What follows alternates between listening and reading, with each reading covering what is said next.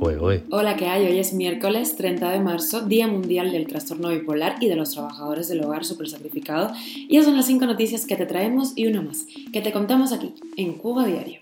Esto es Cuba a Diario, el podcast de Diario de Cuba con las últimas noticias para los que se van conectando. Un tribunal de Estados Unidos dictaminó que la Organización Panamericana de la Salud deberá enfrentarse a la demanda de médicos cubanos por trata humana. Aumentan los casos de contagios de coronavirus en Cuba y Díaz Canel pide aumentar las medidas de seguridad. El régimen cubano pide nueve años de prisión a un opositor que participó en las manifestaciones del 11 de julio e impone 25 a un cubano de nacionalidad alemana. Más de 700 cubanos cruzaron la peligrosa selva del Darién durante enero y febrero. Y te contamos la última hora de la invasión de Rusia y Ucrania. Han aumentado a 14 los fallecidos en un ataque ruso a un edificio en Nikolaev. Esto es Cuba a Diario, el podcast noticioso de Diario de Cuba.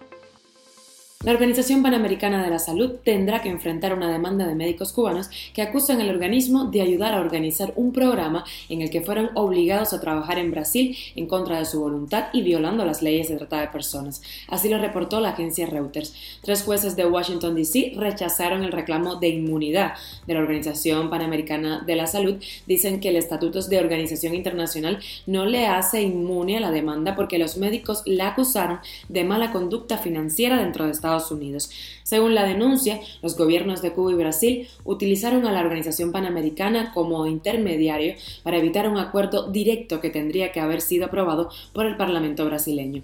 La Habana recibió el 85% del dinero pagado por Brasil, entregó solo el 10% a los médicos cubanos y el 5% fue a manos de la Organización Panamericana de la Salud y han aumentado progresivamente los casos de contagio y hospitalización por COVID-19 en Cuba, y Díaz Canel ha pedido extremar las medidas sanitarias para evitar así una nueva ola de contagios. Eso lo publicó el diario oficial Gramma. La isla registra en los últimos días entre 600 y cerca de 1.000 nuevos casos diarios, cuando se estabilizaron en torno a 500 a principios de este mes de marzo, pero lejos de la cifra de la parte más alta de la última ola de julio y agosto del año pasado, cuando se rozaron los 9.000 contagios al día. Así lo recordó la agencia EFE. Cuba a diario. El opositor cubano Walfrido Rodríguez Piloto, quien protestó el 11 de julio en el Palenque, en la Lisa, recibió una petición fiscal de nueve años de prisión por los delitos de desórdenes públicos, desacato y posesión de un arma o materias explosivas. Así lo denunció en una llamada telefónica a Cubanet. Además, él dice que su protesta fue completamente pacífica. Piloto, quien se encuentra en la prisión de Valle Grande, en La Habana, desde hace siete meses, ha denunciado maltratos dentro de la cárcel.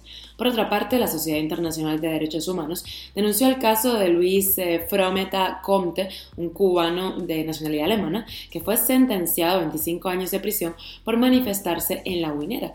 Él fue uno de los testigos del asesinato por parte de la policía del manifestante cubano Diuis Laurencio. 701 cubanos cruzaron la peligrosa selva del Darién rumbo a los Estados Unidos en los dos primeros meses de este año. Eso según datos de las autoridades panameñas consultados por Radio Televisión Martí.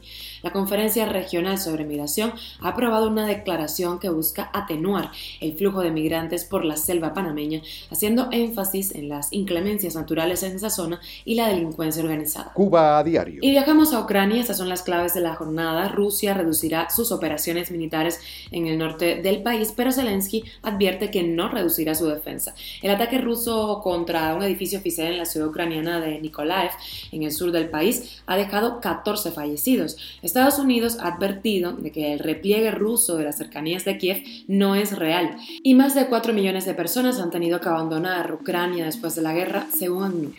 Y llegamos a la extra. Yada Pinkett ha roto su silencio tras la agresión de Will Smith a Chris Rock en la gala de los Oscar y ha publicado un post en su Instagram diciendo, ese es tiempo de curarse y estoy dispuesta a ello abstractos, ¿entienden? Escríbanos por ahí y vamos descifrando qué quiso decir. Su marido, Will Smith, en cambio tuvo que emitir hace unas horas una detallada disculpa para contener la reacción que tuvo durante la noche a los Oscars 2022. Esto es Cuba a Diario, el podcast noticioso de Diario de Cuba, dirigido por Wendy Lascano y producido por Raiza Fernández. Bueno, muchísimas gracias por estar con nosotros. Recuerden que mañana tenemos a Lázaro Bruzón por acá, por Diario de Cuba. La entrevista completa estará en la página de Diario de Cuba y en, el YouTube del diario. Eh, recuerda que estamos contigo de lunes a viernes y nos puedes escuchar en Telegram, Spotify, Apple Podcast y Google Podcast y también seguirnos en nuestras redes sociales. Que tengas un lindo miércoles.